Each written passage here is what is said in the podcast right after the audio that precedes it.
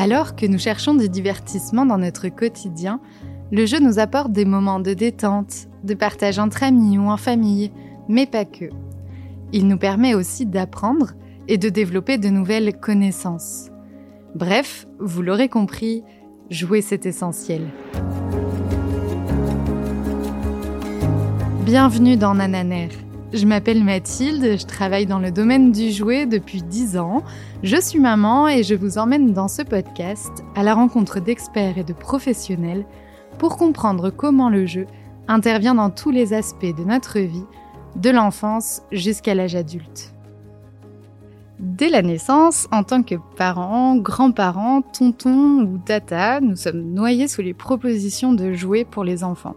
Et dans leur première année de vie, les enfants développent de nombreuses connaissances et le jeu fait partie intégrante de leur quotidien. Et c'est notamment le cas dans les crèches, et nous ne savons pas toujours ce qui se cache derrière ces jeux. C'est pour cela que nous rencontrons aujourd'hui Laurie Verelst pour parler de son expérience. Donc bonjour Laurie. Bonjour.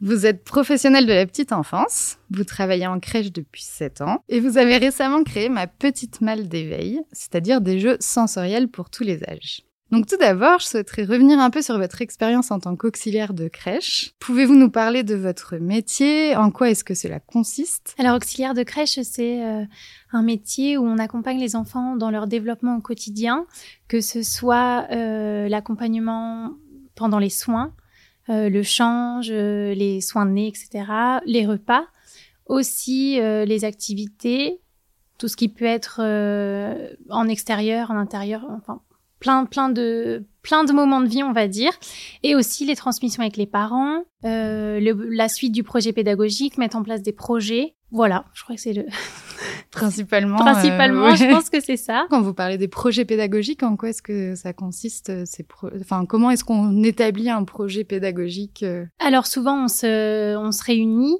avec toute l'équipe, dont l'éducatrice, les directeurs ou directrices, et en fait, on met les grandes lignes des valeurs qu'on veut porter aussi pour la crèche, que ce soit euh, sur, euh, par exemple, je ne sais pas, euh, l'alimentation, comment on va présenter l'alimentation à l'enfant, quel type de jeu on souhaite mettre en place, au niveau de la communication, comment on s'adresse à l'enfant. C'est vraiment les, les, valeurs et la ligne directrice qui nous guide tout le long de, de l'année en fait de l'enfant et après c'est réajusté aussi en fonction bah, des, des, envies des professionnels. Et alors qu'est-ce qui vous a poussé à travailler auprès des jeunes enfants? Alors euh, ma mère travaille euh, en école maternelle déjà, donc pour moi ça a été un premier contact avec l'enfance. J'avais commencé mes études en tant que dans la restauration et au final, euh, je me suis rendu compte que c'était pas un métier pour moi. Je voulais vraiment être sur le terrain et pouvoir apporter quelque chose aux autres, transmettre. Et donc, c'est les, les, mots qui m'ont mené vers euh, la petite enfance, en tout cas. Du coup, j'ai repris les études, j'ai fait un CAP petite enfance en alternance et j'ai passé le BAFA aussi. Donc, ça a été vraiment la révélation pour moi de pouvoir euh, me dire, euh, je vais faire une, une action ça se verra peut-être pas maintenant, effectivement, tous les bénéfices, mais je sais qu'on met des petites graines, comme on dit, et après, ça pousse plus tard. donc, euh, donc voilà, me dire que euh, j'ai fait quelque chose euh, pour un enfant, pour moi, c'est le plus valorisant dans mon métier. C'est beau. J'aime bien cette image des, des petites graines. Et alors justement, en tant que professionnel de la petite enfance, j'imagine que vous êtes, vous l'avez dit tout à l'heure, un peu amené à utiliser au quotidien le jeu. Et euh, pour justement contribuer à l'éveil, au bon développement euh, des enfants. Est-ce que justement vous pouvez nous en parler un peu plus euh, Par exemple, comment est-ce que vous organisez vos journées? Est-ce qu'il y a des temps qui sont dédiés à certains jeux? Voilà, comment est-ce que le jeu finalement fait partie de votre quotidien? Alors par exemple le matin, moi je sais que j'aménage la salle de façon à ce qu'il puisse faire une exploration libre tout en sécurité, mais par exemple qu'il y ait un petit un petit puzzle sur une table et après, un espace un peu plus moteur, si euh, les enfants sont bien énergiques dès le matin, ils peuvent aussi y participer. Un temps avec euh, des livres. On a toujours un toboggan à disposition dans la crèche, donc euh, c'est vrai qu'on a vachement de la chance pour ça. Ils peuvent aussi y participer très facilement et c'est ouvert à tous. Et après, quand on a terminé l'accueil de tous les enfants, là, on, nous, on, on, demande le rangement et on fait un temps chanson Donc c'est le moment où on se dira tous bonjour et euh, de manière ludique, du coup, on va apprendre des chansons. Ça va aussi développer le vocabulaire, forcément. Ça va permettre aux enfants de de se poser, être en groupe, voilà, de, de socialiser aussi d'une façon différente. Ouais. Euh, après, c'est à peu près le moment vers 10 heures. Donc là, on met les activités en place. Je sais que certaines crèches mettent en place des plannings de d'ateliers. Nous, non, c'est pas notre euh, dans notre projet pédagogique. En tout cas, c'est pas ça. Ok. Euh, on fait vraiment en fonction des envies du moment, que ce soit euh, des professionnels ou même des enfants, parce que c'est vrai que si une professionnelle ne se sent pas euh, de faire un atelier tel moment, ben on va pas la mettre en difficulté. Mm. Euh, parce que forcément les enfants vont le ressentir et ça va pas être propice pour leur développement non plus. Ok. Très souvent, on leur pose la question à la fin du temps chanson, ben aujourd'hui vous voulez faire quoi? Donc euh, des fois on a des réponses, euh, on veut aller dehors alors qu'il pleut. Bon bah là on trouve un autre euh, moyen de pouvoir se dépenser.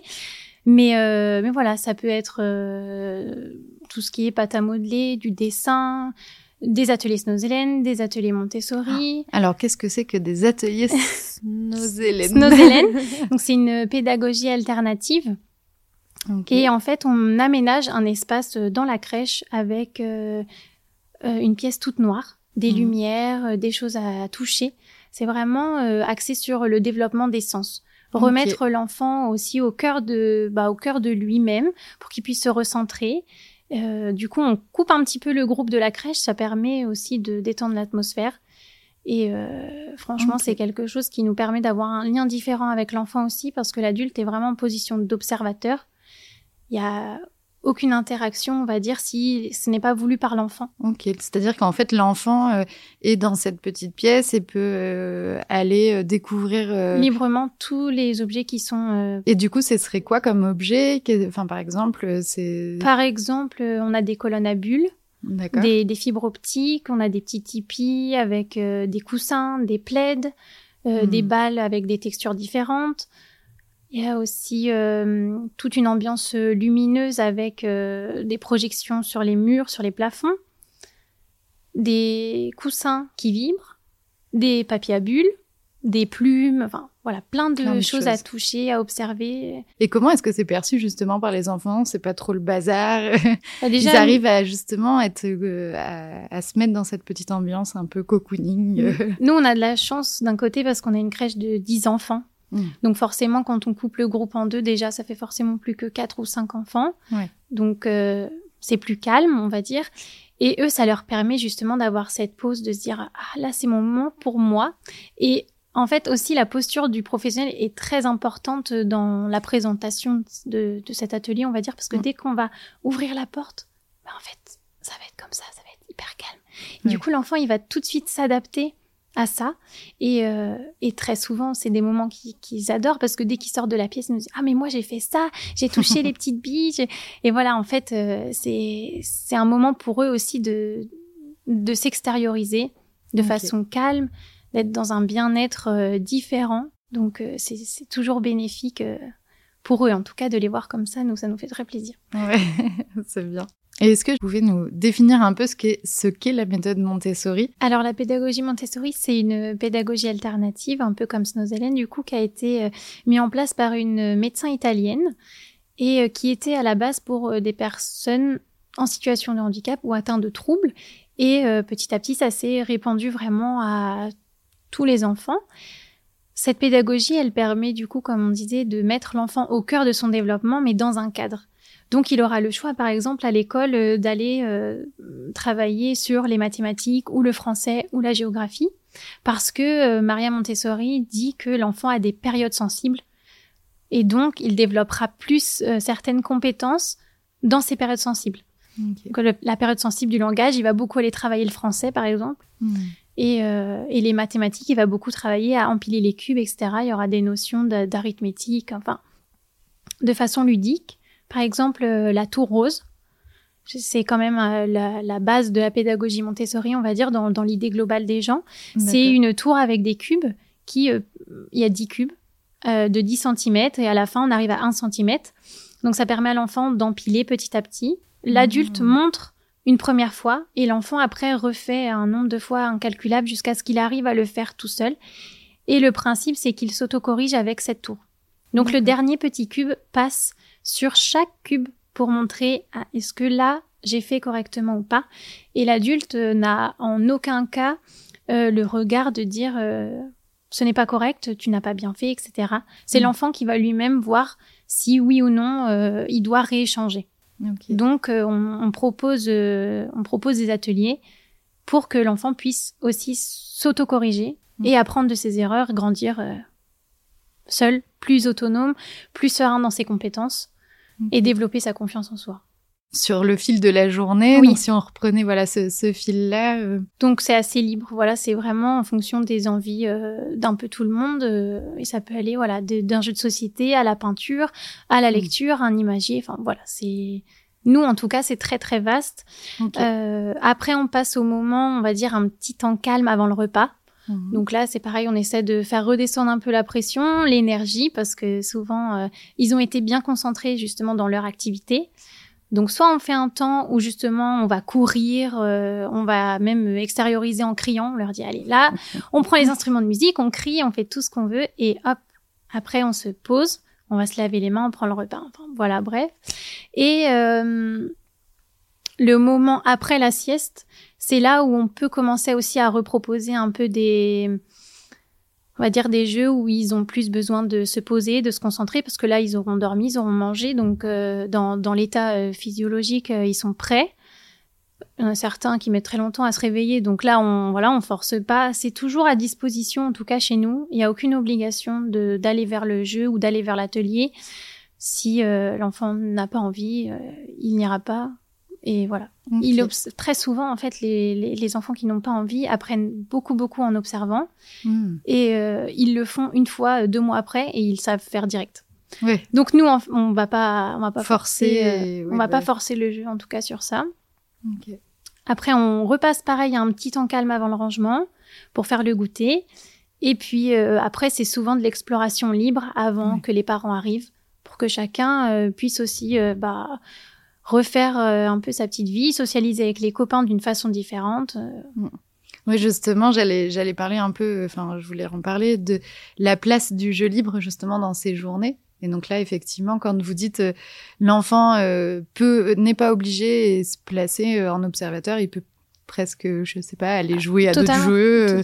il regarde en même temps ce qui se passe à côté. Donc en fait, finalement, le jeu libre, il est aussi le présent il est présent toute la journée. Euh, si l'enfant n'a pas envie de participer à des activités, des fois, il y a certains enfants qui n'aiment pas du tout se poser sur les activités, ou alors ils le font deux minutes, après ils me disent j'ai fini.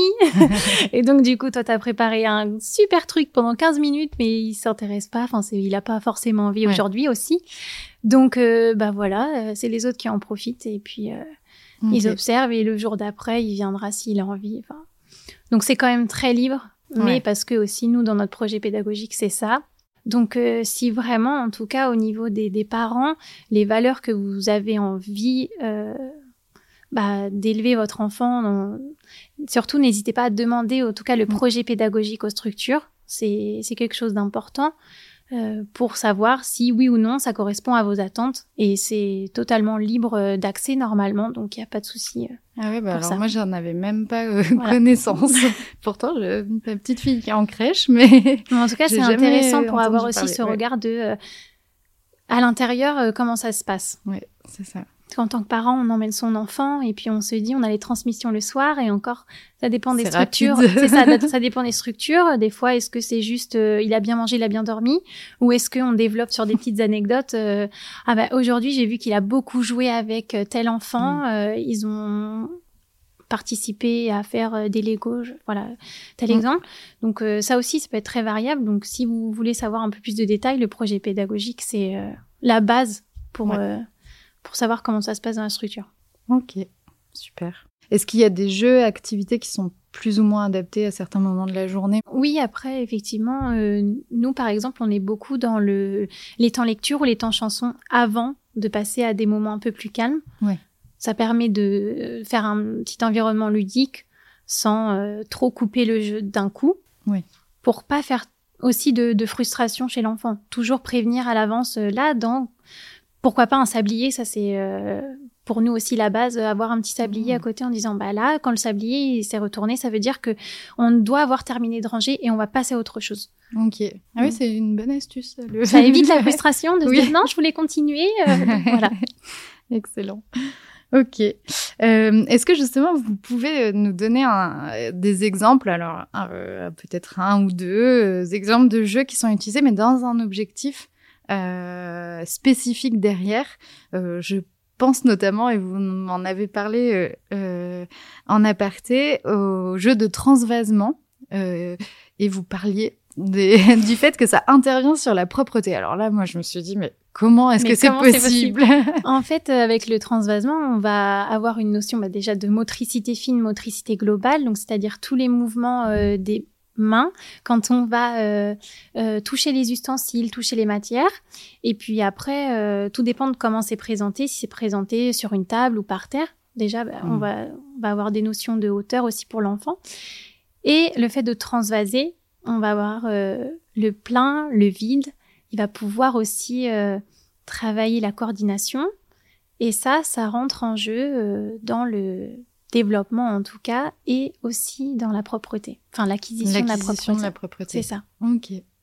Ah oui, excellent. Mais comme euh, on, dit souvent aussi, euh, monter les escaliers ou sauter à pieds à pieds joints, c'est pas, c'est aussi une des étapes pour se dire euh, physiquement, il peut être prêt.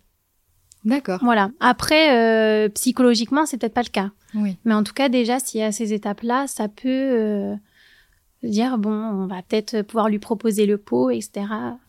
Tout dépend dans quel état d'esprit aussi s'il a envie, s'il a pas envie. Euh. Oui. Mais voilà, euh, tout ce qui est euh, le dessin. Ouais. Donc en fait, on se dit le dessin c'est facile, mais c'est pour tout ce qui est créativité, imaginaire, le vocabulaire, c'est quand même quelque chose de hyper impressionnant.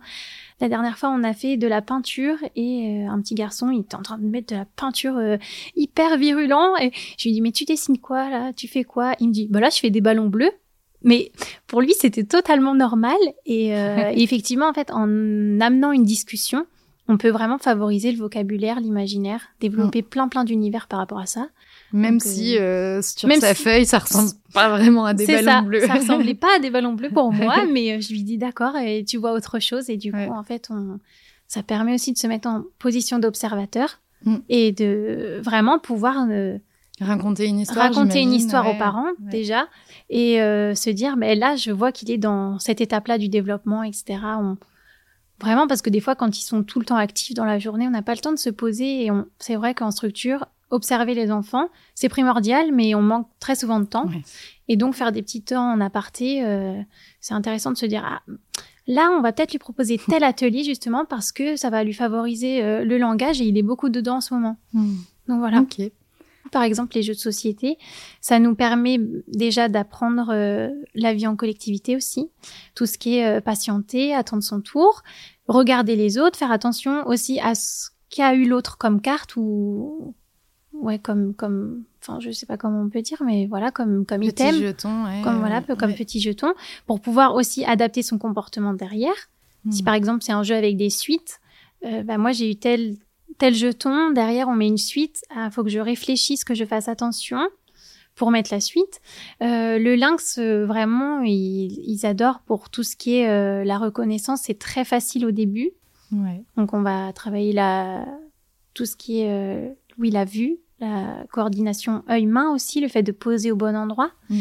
Et puis plus petit à petit, on va développer le vocabulaire, les couleurs et l'imaginaire aussi. Vraiment, des fois, me raconte des choses, je me dis mais waouh.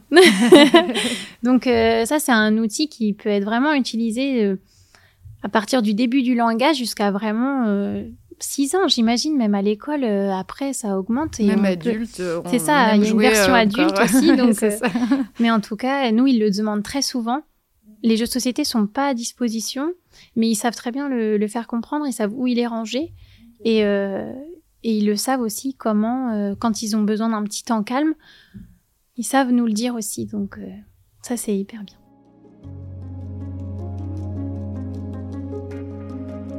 Alors, parlons un peu justement de cette fameuse petite malle d'éveil dont je parlais tout à l'heure en introduction. Est-ce que vous pouvez nous parler et nous présenter un peu euh, ce projet? Alors, ma petite malle d'éveil, c'est euh, la création de bouteilles sensorielles made in France avec une démarche écologique.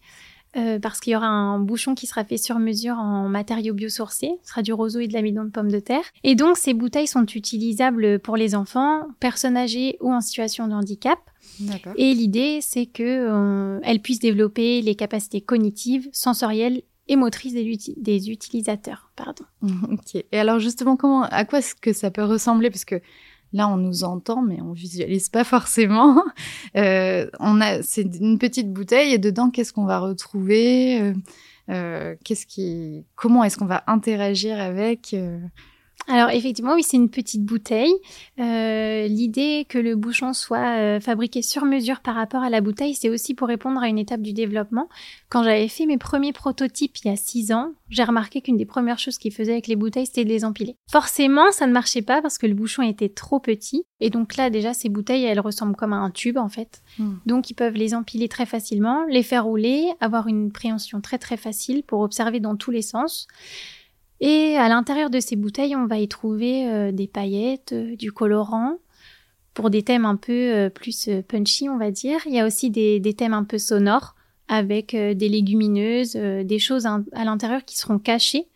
Et celles-ci, elles vont favoriser plus le système auditif et aussi la concentration, l'imaginaire. Les modèles liquides seront plus favorisés pour le retour au calme et la gestion des émotions.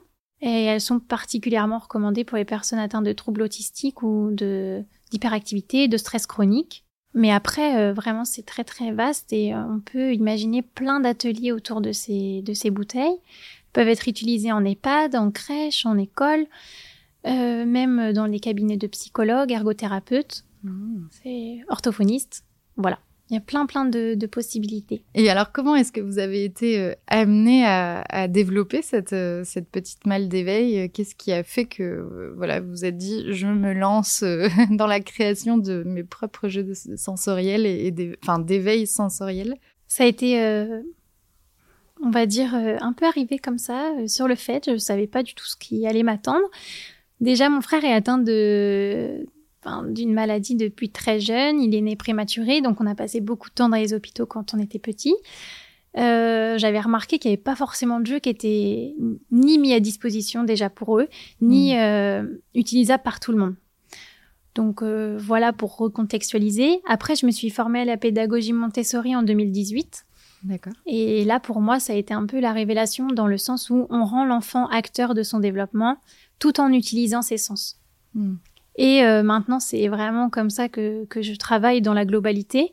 C'est vraiment faire des ateliers où il va pouvoir toucher, découvrir librement, être autonome par rapport à ses choix, dans un cadre bien évidemment de, de sécurité, de physique et affective. Enfin, voilà. J'ai repris les études l'année dernière parce que euh, la crèche, ça demande beaucoup d'investissement personnel. Moi, je je ne voulais pas euh, être fatiguée, je ne voulais pas être démotivée et je sentais que j'avais besoin de faire une pause. Hmm.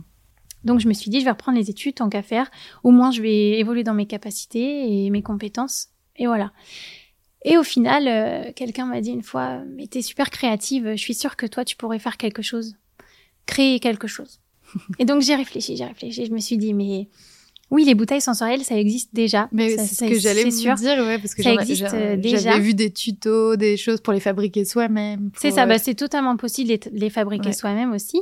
Après, euh, l'idée d'avoir euh, changé la forme des, des, bouteilles qui sont déjà existantes, mm. c'est aussi pour favoriser la prise en main plus facile, que ce soit pour les bébés ou les personnes âgées ou les personnes même atteintes de, de troubles moteurs, parce que des fois c'est très lourd ou c'est pas aussi fin, on va dire, dans la taille de la bouteille. Et donc, du coup, le fait d'avoir changé cette forme, ça permet de s'adapter à tous les publics. Et ben, du coup, quelqu'un m'a dit, euh, mais tu pourrais créer quelque chose. Et donc, j'y ai réfléchi et je me suis dit, mais oui, vraiment, euh, le côté créatif, c'est tout le temps quelque chose que j'adorais en crèche. Moi, j'étais tout le temps celle qui disait, allez, on fait peinture. Euh. tout le temps des trucs où il fallait créer, enfin, pas avec obligation de créer, mais en tout cas où ils puissent exprimer leur créativité. Et euh, moi, c'est quelque chose que j'ai besoin aussi. Mm. Donc là, ça me permet euh, et de créer, de faire quelque chose qui est utile, de transmettre, de pouvoir les laisser aussi autonomes dans leur choix, dans leur libre exploration, et qui permettent de répondre à, des besoins. Pas d'un seul public, en plus, c'est vraiment euh, plus large. Et ça existe beaucoup pour les enfants. C'est assez connu pour les enfants, mais pas du tout pour les personnes âgées. Oui, non, effectivement, euh, j'avais jamais entendu dans ce cadre-là. Et, là, je suis allée à l'EHPAD euh, la semaine dernière et vraiment, c'était une révélation de me dire, mais waouh, je vois pour la première fois mes produits dans, dans les mains d'une personne âgée. Mm. Et ce qu'elle en a fait, c'était dingue. Elle m'a raconté des choses. Euh, mais ça, ça me fait penser à une grappe de raisin. Et quand j'étais jeune, moi, j'allais faire les vendanges. et enfin, en fait, on imagine des, des univers par rapport à ça. Donc, mm. euh, du coup, on favorise euh, le vocabulaire, l'imaginaire, comme on disait tout à l'heure, mais d'une façon beaucoup plus ludique, moins moins structuré dans le sens où il faut pas de résultats. il n'y a pas forcément une règle à respecter. Il n'y a, pas d'attente non plus. En fait, c'est s'ils ont envie de me dire que la bouteille bleue, ils l'aiment pas parce que ça leur rappelle rien du tout et qu'ils n'ont pas envie de l'utiliser, mais ben, ils vont pas l'utiliser. Par contre, euh, à une autre personne, ça va forcément lui parler parce qu'elle a une sensibilité différente, elle a une histoire de vie différente. Peut-être que le bleu, bah, ça lui rappelle, je sais pas moi, son mari ou ses enfants parce qu'ils adoraient aller à la mer. Vraiment, c'est très vaste, mais du coup, en fait, à chaque personne, aura son utilisation aussi de la bouteille. Voilà.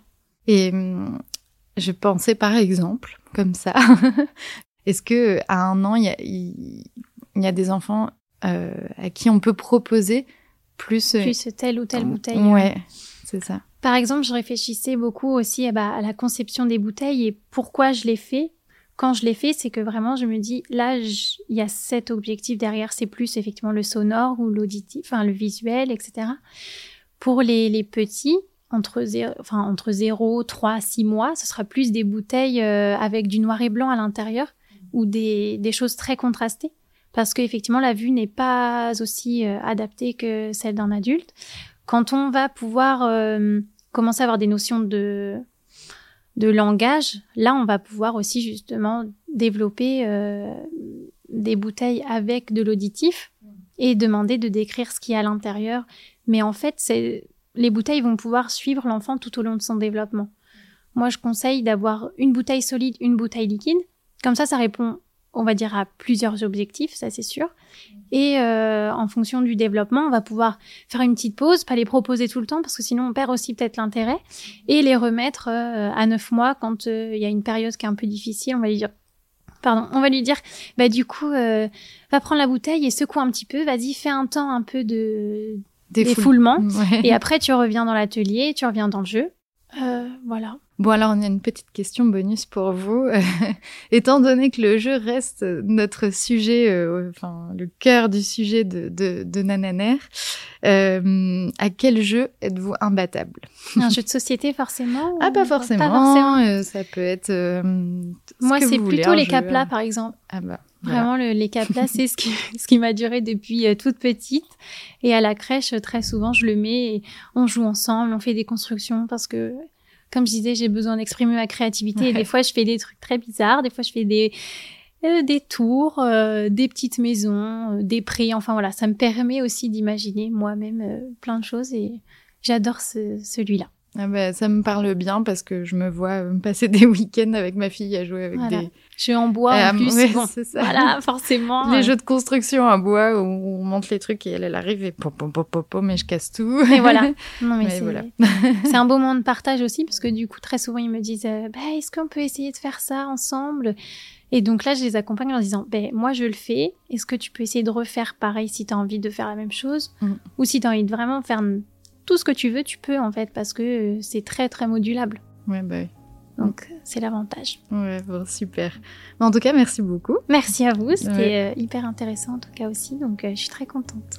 Bah, ravie également, et puis je vous souhaite une bonne continuation justement dans la suite de votre aventure avec ma petite malle d'éveil. Merci.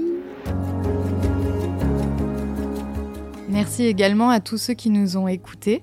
J'espère que cet épisode vous aura plu et je vous donne rendez-vous le mois prochain pour découvrir un nouvel invité.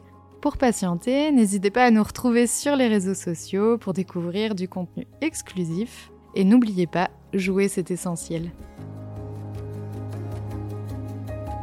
Nananer, un podcast proposé par WDK Group Partner, leader de la distribution Un jeu et jouet.